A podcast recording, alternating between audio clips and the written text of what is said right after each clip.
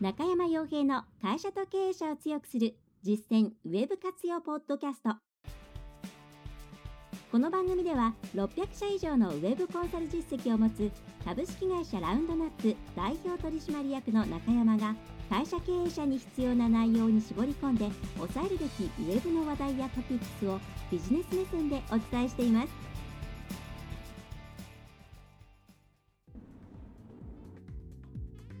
皆さんこんにちはラウンドナップコンサルティングの中山ですそれでは本日も会社と経営者を強くする実践ウェブ活用ポッドキャストを始めていきたいと思いますので、ぜひとも最後までお聞きいただければと思います。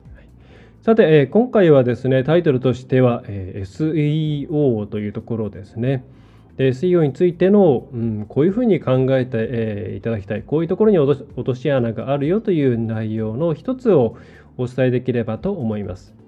で検索エンジン対策、まあ、 Search Engine Optimization の略で SEO ということなんですが、え昔からですね、コストが低いとか、えそれから、え基本的に集客するにはまず検索エンジンだよねということで注目が高い分野ですし、また Google が非常にですね、激しく変化することによってニュースがたくさんあって、話題にここと書かないということで興味関心の高い分野ではないかと思います。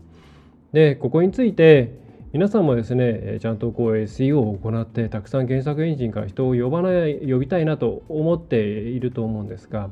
その時に、えー、こういう考え方をしてしまうと、あ、考え方というかこういう思考の流れを持ってしまうと失敗するよということを今回お伝えしたいと思います。でそれはですね、え表題にも表題というかタイトルにもありますけれどもよしじゃあ、え、SEO をしようというふうに考えるとまあ、大概のケースでですねうまくいかないです。でそれはどういうことかというとこれは用語から入ることの危険性っていうところですね。えー、これにつながってき、えー、ます。なのでこれ決して SEO だけの話ではないんですが、えー、今回分かりやすいので SEO の話としてお伝えしたいと思います。で SEO をしようというふうに考えた時に皆さん次何を考えるかっていうとこれは私の経験上皆さんはじゃあ SEO をしようって思った瞬間にいろんなところにある情報ですね、えー、がなんとなく思い出されてじゃあリンクを獲得しないと。じゃあ、えー、検索エンジンのためにコンテンツを作らないと。じゃあ、えーと、どんなキーワードで検索しているのかツールで調べないと。あとは今 Google アナリティクスでどんな感じになっているのか見ないと。えー、といったようなことが頭にパッパッパって浮かぶんじゃないかなと思います。つまり、えー、それはどういうことかというと SEO という、まあ、専門用語ですね、えー、このウェブマーケティング以外では使われない用語ですけれども、えそれにまつわるさまざまなネットとか書籍とかそういうですね専門的な情報の断片を引き出している状態ですね。はい、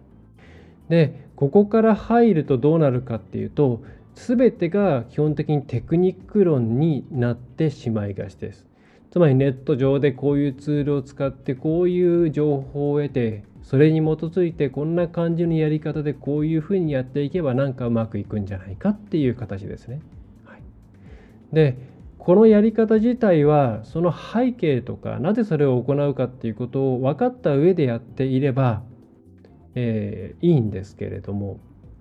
そうではなくてなんかこういうものだから SEO ってこういうものでしょう。SEO ってこういうことをしなければいけないんでしょう。っていうふうに、えー、中その裏側というものを把握しないままただただそれに従って、えー、例えば本を読んだり、えー、ネット上のいろんなニュースサイトの情報を見てあ今こういうことだからこういうことしなきゃいけないんだっていうですねその最後の手段の部分ですね、え、何をするか、ホワットの部分というものをひたすらやっていくと、まあ、成功しないケースがほとんどだと思います。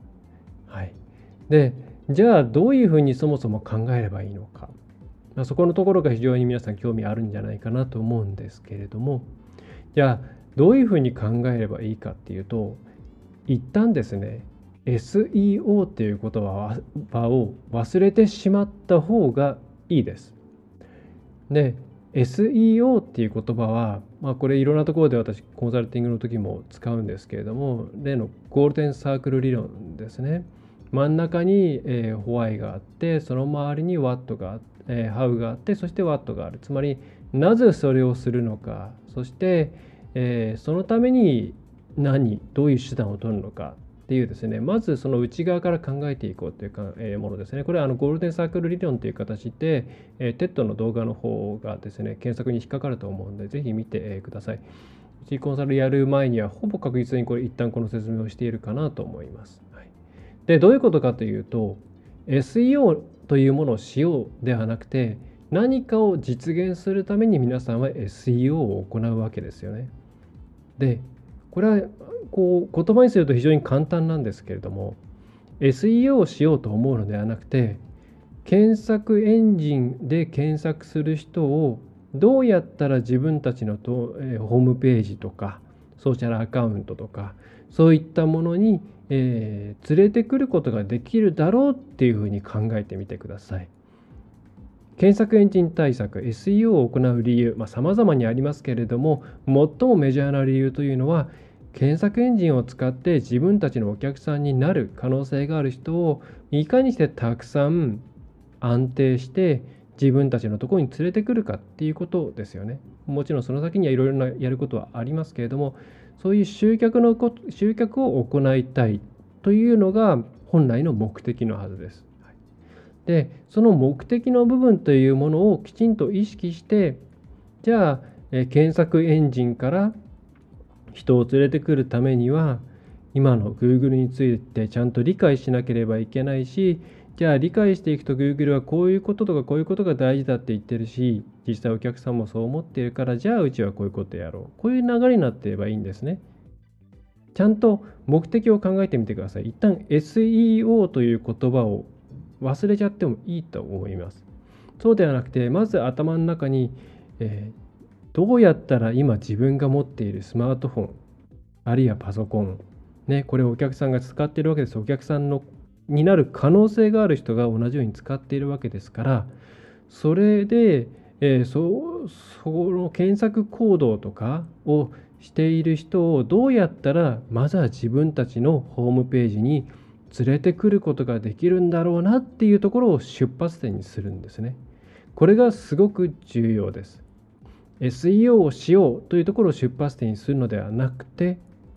検索エンジンを使っている人をどうやったら自分たちのところに連れてくることができるだろうっていうふうに考えるんです。これはなんか言い方を変えただけのように感じられるかもしれませんけれどもものすごく重要なポイントです。手段っていうのは、えー、とか SEO みたいなですねテクニックっていうものは本当にその背景を分かっていないと全然うまく使えないんですね。情報の取捨取捨選択もできないんで、はい、でじゃあこういうふうに考えると何が変わるかっていうとじゃあさっき SEO をやろうと思った瞬間に多分皆さんツールとか情報とかデータとかそういうものが頭に浮かんだと思います。でもちろんこれを使って得られるデータ情報とか知見というものは非常に重要で役に立つものです。ただそれだけで全てがうまくいくケースというのはあまり多くありません。特にスモールビジネス SMB 中小企業それからニッチなビジネス地域証券の商売みたいな検索する人がそもそもあまり多くないような業界とかですねそういったものであるとそもそものデータがあまり取れなかったりします。ね、サジェストキーワードを見ましょう、えー、上位に行っているサイトを研究しましょうって言っても結構ですねそのいい情報が得られないこともあるんですね。はい、でそうではなくて自然検索自然検索という、まあ、検索エンジンからの集客を高めようたくさん連れてこようと思った時にそう考えるとじゃあ何を考えるかっていうとじゃあえお客さんって一体どんな検索キーワードで検索してるんだろうな？うーん。ちょっとお客さんに聞いてみようかな。とかそれから自分でちょっといくつか検索をしてみてどんなキーワードで今うちのさ、えー、ホームページってこう上位に出てるのか調べてみようかな。とか。あとは、えー、何ですかね、えー例えばその検索エンジンのキーワードを見た時にもうんこのキーワードはうちのお客さんになるかもしれないけどもこっちってこれお客さんになる人の検索じゃないよね。なんかこう用語を調べてるだけだよねとかあるいは競合が使ってるキーワードかもしれないねとか。そういうふうにですね非常にあのビジネス目線でいろんな情報を集めようっていう方向になっていくと思います。はい、実際穴場となるようなキーワード主要なキーワード例えばキーワードツールで簡単に出てくるようなキーワード関連語で常にえサジェストキーワードとかで常に上にあるようなキーワードっていうものはまあもう皆さんがそのことを知っているわけですからレッドオーシャン競争が非常に激しいんですね。だからそこで戦ってもなかなかですね芽が出ないことも多いです。なので、ま例えば最初の段階であれば本当にお客さんに聞いてどんどどういう経路でうち知ったんですかって言ったらいやこうやってこうこういうふうに検索したら地図に出てきたからだよとか。ってなってくるとあれじゃあ普通の検索よりマップの方に力入れた方がいいんじゃないの？っていうふうになったりとかね、えー、いろんな気づきがあります。皆さん一旦 SEO っていう単語を外すだけで自分の考えるエリアっていうんですかね。考える領域っていうのはすごく広がるかつリアルなところに行くと思います。リアルなっていうのは実際にビジネスにつながるかどうかっていうところですね。よくある失敗あれねそういうデータだけを信じてじゃあデータに出てるもの全部網羅しようって言ってとにかくそこに、えーまあ、早く全部網羅したいからもうガチャガチャガチャっとコンテンツ入れてで上位表示も、えー、頑張ってみたけれども上位表示もしないし上位表示したコンテンツからも全然売り上げにつながらないとかそういうことが起きちゃうんですけどこれお客さんの声とかを聞いたりとかさまざまなこうビジネスに役立つかなっていう目線で集めたデータに基づいて正しい努力を繰り返していくと必ずそこはですね売上につながりますなぜならそれでそれで自然につながってきている人がすでにいるわけですから。えー、ということで、まあ、最後のですねやり方みたいなところっていうのはケースバイケースなんでここでこうこう詳しく、ね、詳細に、え言うことではないんですけれどもとにかく何かを行おうと特にウェブとか IT の世界で何かを行おうって思った時に用語から入っちゃう専門用語から入っちゃうっていうのは非常に危険です。なんかこうアクセス数を上げようとか、えー、CV 数を上げよう CVR を高めよう分かってその裏の状況が分かっていてそれを使うならいいですけれどもそういうふうに専門用語から入ると絶対専門用語に振り回されます。専門用語の周りにあるいろんな専門的な情報に振り回されます。そうではなくてアクセス数っていうのではなくてお客さんになるような人にたくさん来てもらうためにはどうしたらいいだろう CVR、まあ、これは、えー、反応率みたいなものですけれどもホームページに来た人にもっと電話とかフォームから問い合わせをもらうためにはどうしたらいいんだろうそういうふうに考えるだけで頭の中がですねすごく解放されると思います。はい、ぜひともそういう観点でいろんな専門ウェブの専門用語に当たっていただきたいんですね。どうしてもネット上の情報っていうのはそういう専門用語の方が検索される数が多いので専門用語と絡めた情報がメインです。SEO に関しても SEO で検索すれば一番そのまあ SEO に関する情報は得られます。はい。で、なんか自然検索へのアクセスを増やす方法とかやっても、まあ今の Google だと結構頭いいんでいい情報を出すかもしれませんが、まあ、検索数と、サイトとしては多分少ないですよね。はい。でも、まずですね、こういう専門用語離れを全てのところでやってみてください。広告もリスティング広告なんかって考えるのではなくなんかプロダクト広告とか考えるのではなくリマーケティング広告とか考えるのではなくてリマーケティング広告ではなくて1回来たお客さんにもう1回来てもらうためには何ができるだろうっていうふうに目的を考えてください。用語なんていうのは二の次ですね。用語っていうのはあ裏はこういうふうになっていてこういうふうになってるんだとじゃあこういうのまとめて何て呼ぶかって言ったらこういう専門用語があるんだっていうふうに後から覚えればいい話です。はい、あのその業界の中で話をしなきゃいけないつまりこれをポッドキャスト聞いている方っていろんな方いらっしゃるんでそういう専門会社の中であれば用語知ってなければ話が通じないんでえー、どうしようもない。それはあの私たちが経営者と話すときに経営者の方と同じ用語を持っていないといけないのと同じで、まあ、それは当然なんですけど、そうじゃない事業会社の方々で自分たちがもっとホームページを活用したい、ウェブを活用したいって考えてるんでしたら、そんなに専門用語についていきなりですね、えー、知る必要ないです。まず全体の流れを知り、マーケティングの全体の流れを知った上で、